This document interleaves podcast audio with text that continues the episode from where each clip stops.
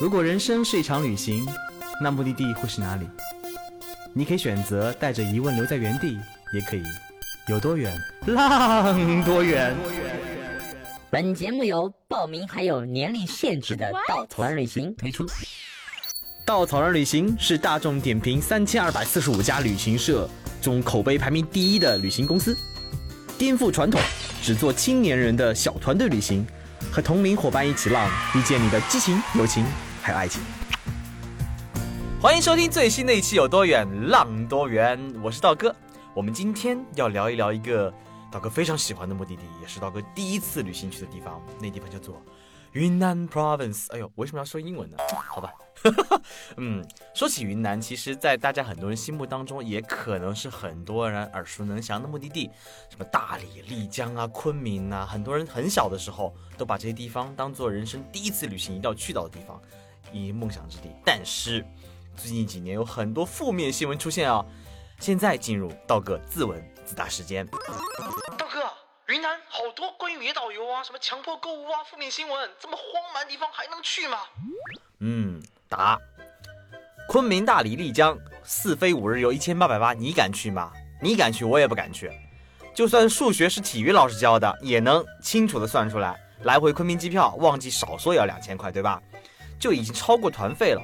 羊毛出在羊身上，你自己选择了低价团，当然就要进各种购物店呐，强迫消费呀，你要把人家贴补的钱给赚回来嘛。好多人明知是强制购物团，觉得自己不买就赚的。导游和旅行社也要养家糊口过日子，聪明厉害的忽悠本身高明的，一定让你买的心服口服；可没那么厉害的，你只能动粗了。所以你要用脚投票嘛。不想遇到糟心事儿呢，就得远离低价购物团，要么自由行，要么参加稻草人这么贴心、靠谱、从来没有购物行程的青年旅行公司。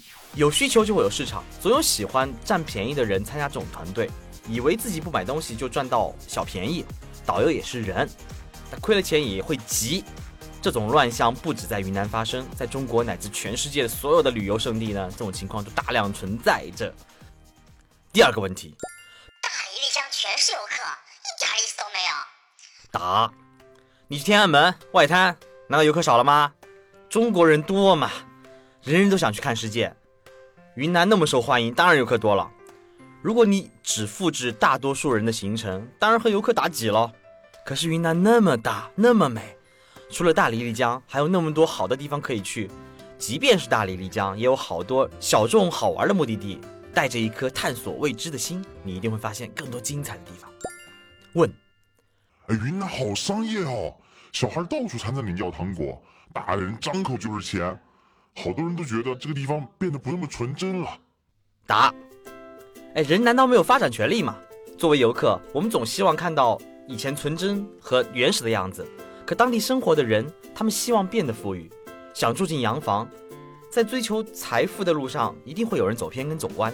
带着一颗平常心去看待，想想换作是你，而对大量大城市涌入来的游客，你会怎么去做？对目的地抱着一颗敬畏的心，不要用固有的价值观去衡量它，更不要用自己的习惯去改变它，同时去包容、去接受它的改变。尤其对于缠着你要钱要糖果的小孩，微笑着拒绝，你的施舍只会养成小朋友不劳而获的价值观。真正想要帮助当地人，可以联系当地的慈善机构。所以，综上所述，道哥的意见就是，云南当然值得去了。我们这一期呢，就请来了几个嘉宾，一起来为我们论证云南是多么值得去。我们请的第一个嘉宾就是毛小恨。Hello，大家好。嗯，我本来以为这个节目要结束了呢，结果终于终于 Q 到我了。哎，毛小恨呢，已经最近几期都是。看来工作不是那么忙啊，最近几期都可以出现在我们的录音棚里面。哎，毛小贺你是干嘛的？你来说一说。嗯，我是带队的啊。没有没有，我是在稻草人里面做呃，类似于领呃人事管理吧，应该是，因为主要负责的就是我们领队的各种各样的路线安排啊，还有他们平常的这些运营操作。然后当然更重要的身份是呃，不是也很重要，在我心目中非常重要的身份就是带队呃，也是我们的兼职领队。嗯嗯，毛小文第一次旅行是去云南对吧？对的。嗯，还有今天另外一位嘉宾呢是天琪，哦，大家好，天琪又回来啦。天琪是我的那个直属同事啊，不，直属同事，嗯，这么说对吗？就是我们是一个部门的，直啊直 啊直，都是那个产品狗，嗯，产品部门的那个男神级人物，嗯，所以天琪也经常来做客我们的嗯节目啊，他做了很多路线，包括刚刚上线的伊朗。刀哥广告时间，大家如果对这个充满魅力的千面王国充满了兴趣，大家请登录稻草旅行查看我们的千面波斯路线，你一定会发现一个跟你想象中完全不一样的伊朗。大哥，你这广告植入的好硬啊！说好了聊聊云南的呢。呃，天琪最近做了很多路线，然后把天琪请来呢，是因为天琪和道哥第一次旅行一起去的，不对，道哥和天琪，嗯，他那个时候已经在大学做。做着风云人物，带了很多人去旅行，然后道哥那个时候对着天琪的崇拜，然后就跟他去了一趟云南。所以我们今天把毛小黑跟天琪一起请来，来讲讲云南那些值得去或者值得去的原因。好，所以我们第一个原因是吃，对吧？那个我觉得所有人都是吃货，所以云南其实非常非常多的食物。哦，对，云云南有好多好吃的东西啊，就，嗯。先先讲什么呢？是因是一个晚饭时间到了，突然想不起来特别的饿好吗？就是嗯，那那先讲讲一下那个，就是就是我第一次去云南的时候吃的一个东西吧。等一下，等一下，我一直觉得这一个安排有点不合理，为什么呢？我们让天琪来聊云南的食物，但是我记得特别清楚。不不不不，我第一次跟我我第一次去那个吃的时候吃的可好了，跟你讲，我们在香格里拉的时候，一个风雪交加的夜晚，然后大家走进一家藏族的餐厅和餐馆，然后点起了一份巨大的热腾腾的辣排骨火锅。等一下，等一下，等一下，不行，我一定要把这个梗讲出来。不是刀哥饭吗？刀哥第一次去那个云南，跟天琪去去那个虎跳徒步和梅里雪山。结果我们在一起的那个短短的七八天时间里面，吃了至少十顿蛋炒饭啊，十二顿。我就问你为什么啊？嗯，因因为那个蛋炒饭特别的好吃，特别的香。嗯，而且就是当时我在尝试体验，就是不同的蛋炒饭的人生，想知道每一家人家他们炒出来的蛋炒饭到底有怎样的不同。说好的很多美食呢？嗯，那那时候太穷了，吃不起啊。具体原因是这样子的，因为天琪那次带了三个女孩子去。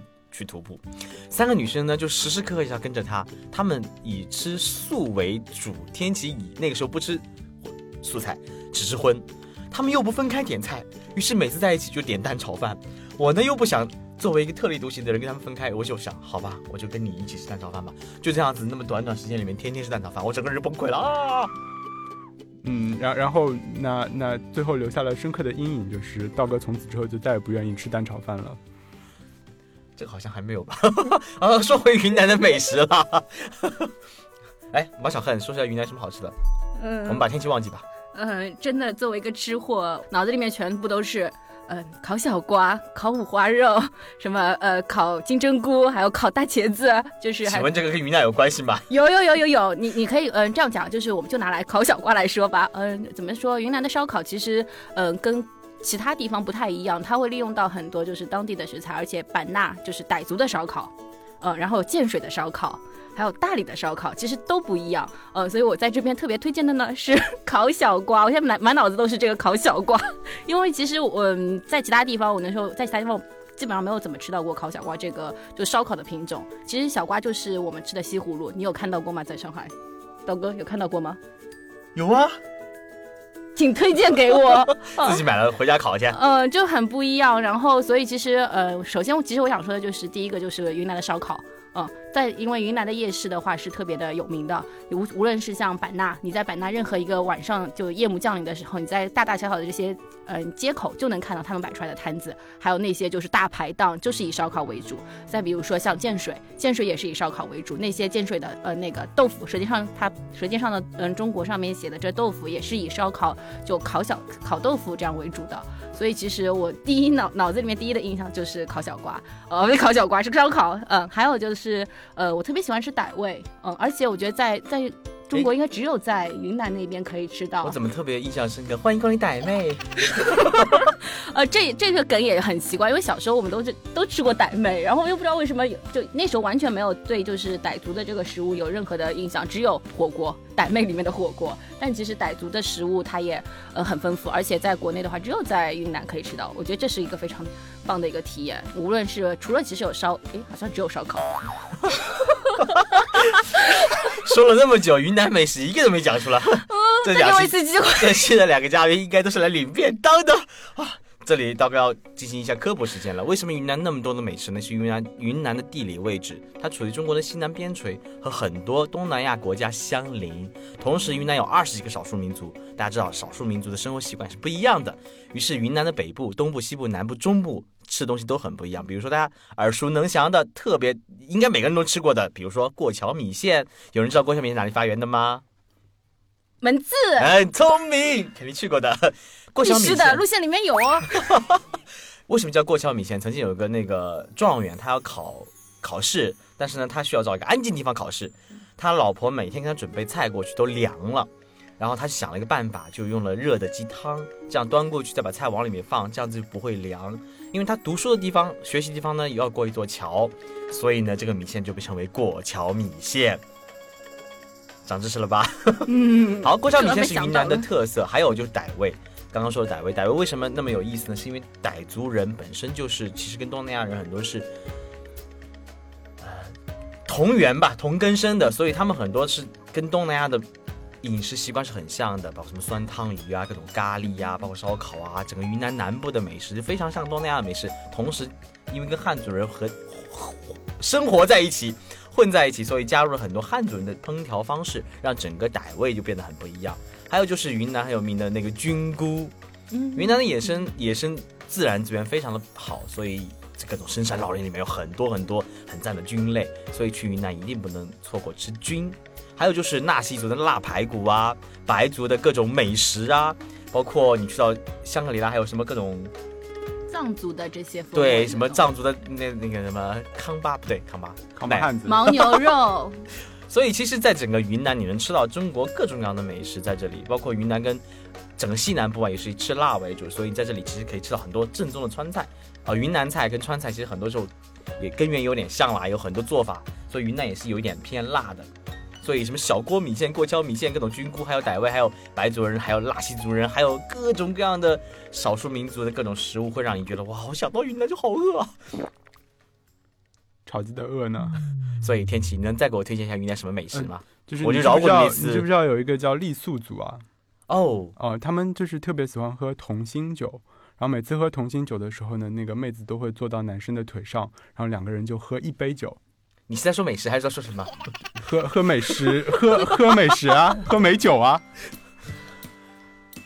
哦，然后那个还有还有豆腐啊，嗯，豆腐特别的好吃，就各种各样的豆腐，烤豆腐、蒸豆腐、煮豆腐、炸豆腐。哦，这个地方是建水河旁边还它有个城市叫石屏嘛。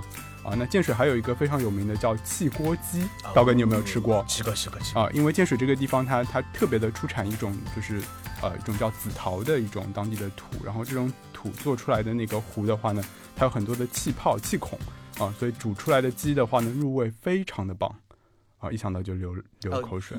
呃，刀哥科普时间，紫陶呢是中国四大名陶，它的诞生地就在建水。为什么刀哥那么清楚呢？因为我们在新的 云南路线中会加入做紫陶的体验哦。哎，又 做了一个好像一点都不生硬的广告呢。好，说了云南的美食，这是去云南一定要做的第一件事情，也是去云南的 N 个理由之一。第二个理由呢，也是很重要的一点是，云南的地貌非常的丰富。作为云贵高原的西边，云南整个从横断山脉开始，它三四千米的落差，到整个南部西双版纳可能就只有几山几百米的海拔，它涵盖了整个亚热带、亚温带、热带的地貌，所以你能看到原始森林，你能看到雪山，你能看到三江并流的壮观景象。三江并流也是世界自然遗产，世界自然遗产，嗯，又说 普通话说不好了。那个它有怒江、澜沧江，还有金沙江，三江并流，在这里冲出了非常壮美的虎跳峡，包括我刚刚说那么多地貌，还有它东部呢，还有喀斯特地貌。喀斯特地貌就大家想象一下，桂林其实就是同样的一个小山包，包括中间有很多水啊山呐、在云南的普者黑，在罗平就能清楚的看到这样的地貌。所以在云南你能看到雪山，你能看到高原湖，你能看到热带雨林，你能看到石林这样的奇怪的地方，你也能看到雄浑壮观的峡谷，你能看到喀斯特地貌小清新。所以在这里你能一网打尽中国所有的地形，非常值得一去。这是去云南一定要去的第二个原因。第三个原因呢，就是云南丰富的文化了。你刚刚道哥也讲了，美食文化是文化中很重要的一部分。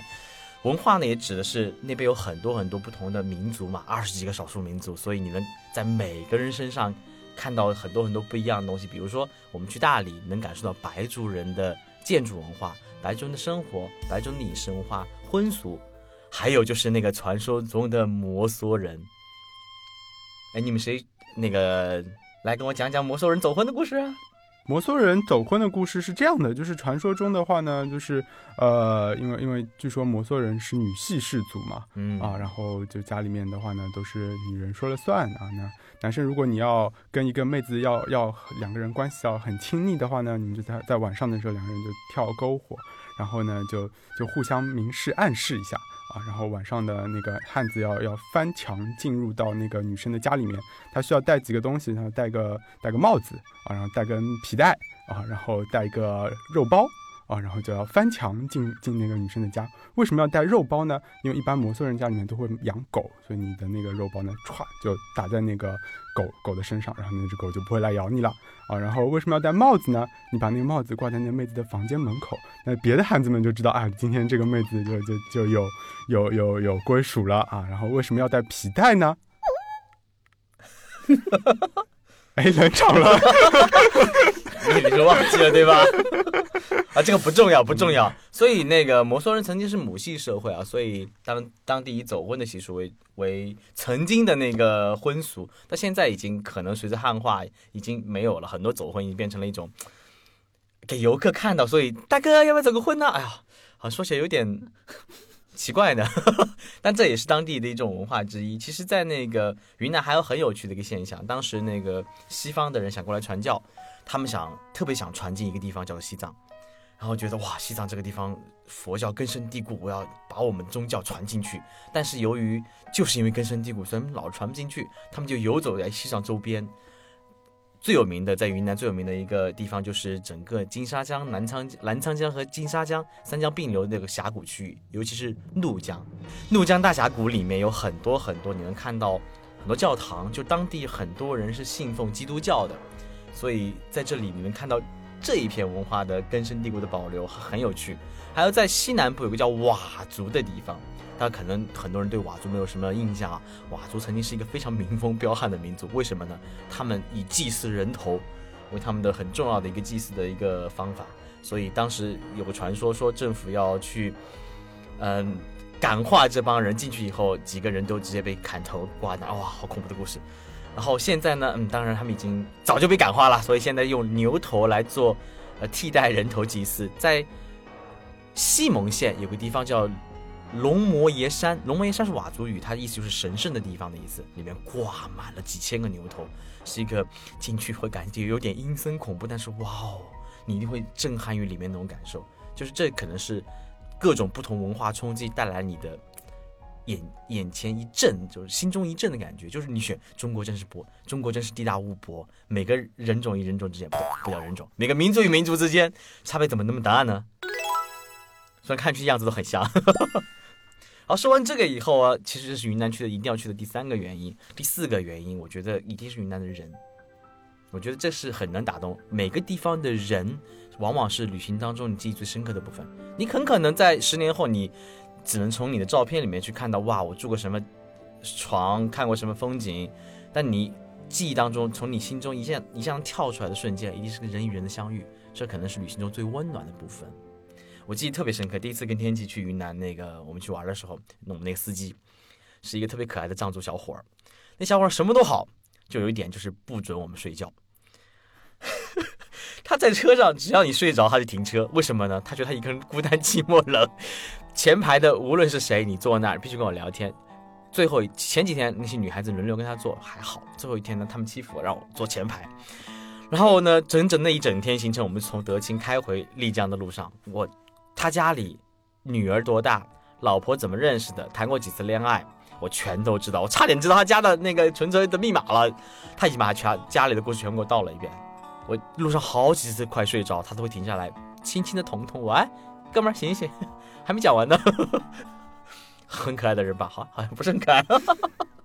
喝完有没有遇到什么好玩的人呢？嗯，刚刚你在讲司机的，就是这样一个司机的故事的时候，我脑子里突然想到了一个好几年前我在云南带队时候遇到的一个司机，他其实就是你们前面说到那个摩梭族的一个司机。嗯，当时的话，其实呃年行程已经快结束了，我们最后是在大理解散嘛，然后那时候住在，当时我们还去双廊的，因为那时候双廊还没有那么多人嘛，所以那晚上其实呃整个行程其实他那个司机一直在跟我们玩，他。年纪也比较相仿，所以特特别投缘。然后当天晚上他就做了一件事情，他说：“来吧，要不我开车带你们去湖边看星星、看月亮，然后聊天喝酒吧。”然后因为也是散伙的这一天嘛，其实呃，我想到这个点也是在于说，呃，虽然我现在其实没有在跟这个司机有联系，但是他当时给我们留下的一个感觉就是这样的一个人，他嗯，他怎么讲就是。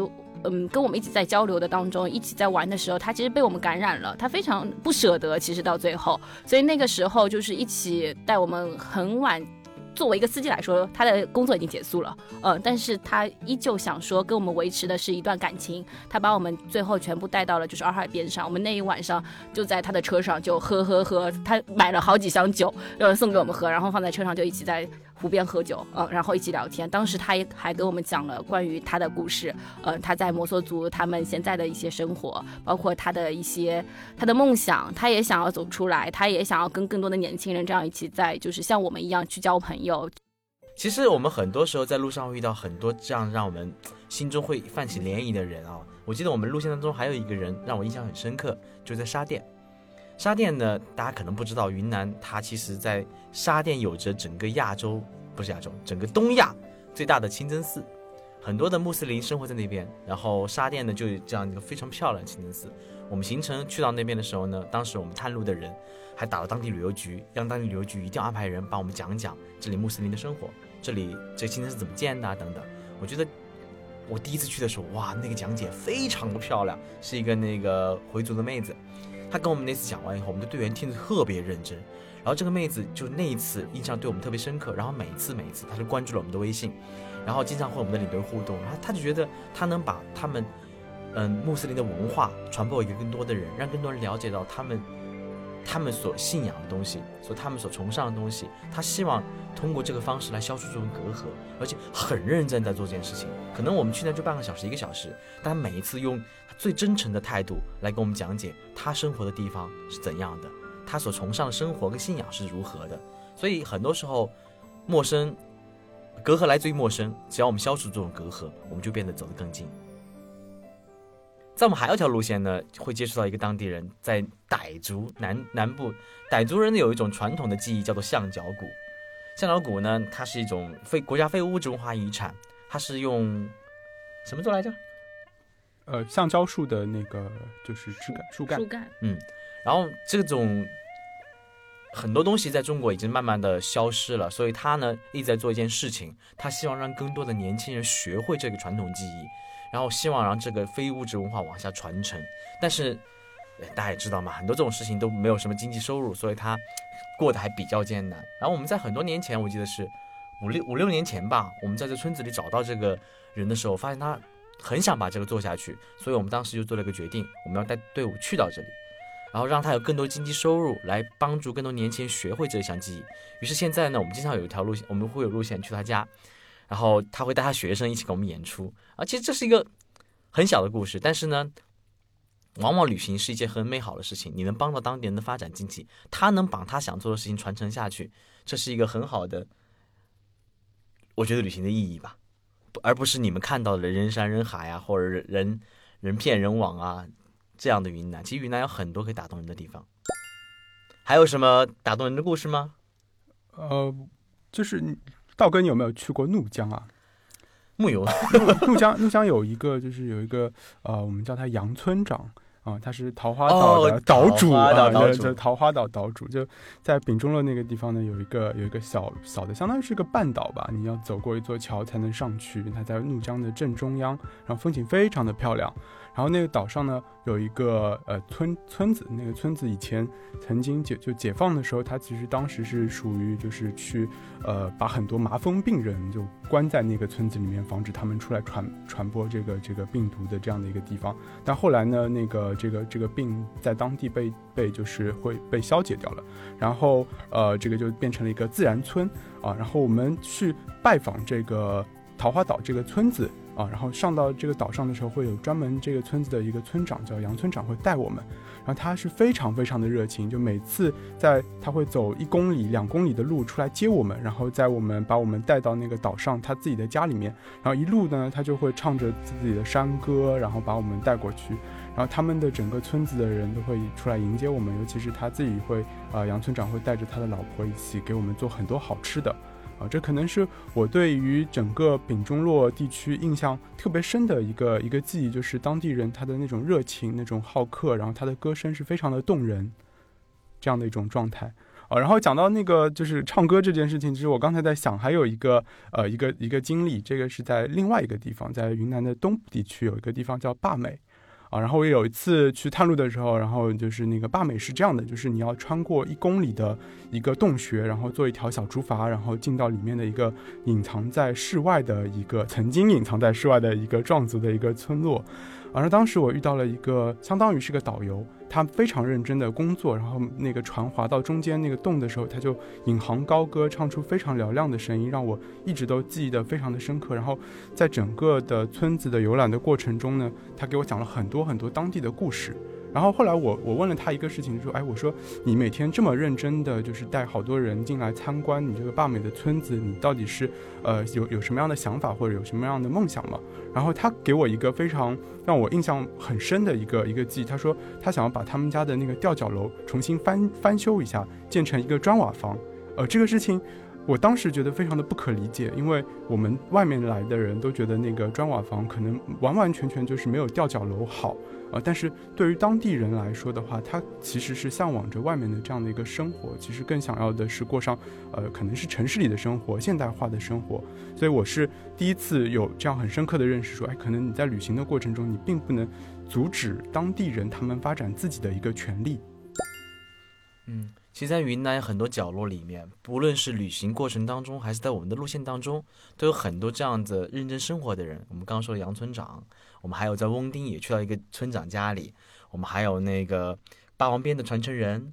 刚刚说的象脚鼓的传承人，无论傣族、佤族、傈僳族、藏族，其实我们在路线会接触很多很多当地的人，他们无一不认真的用他们最真诚、最热情的态度去欢迎着外面的人来到他们的世界里面，去改善他们的生活，同时呢，想把他们热爱的东西告诉更多的人。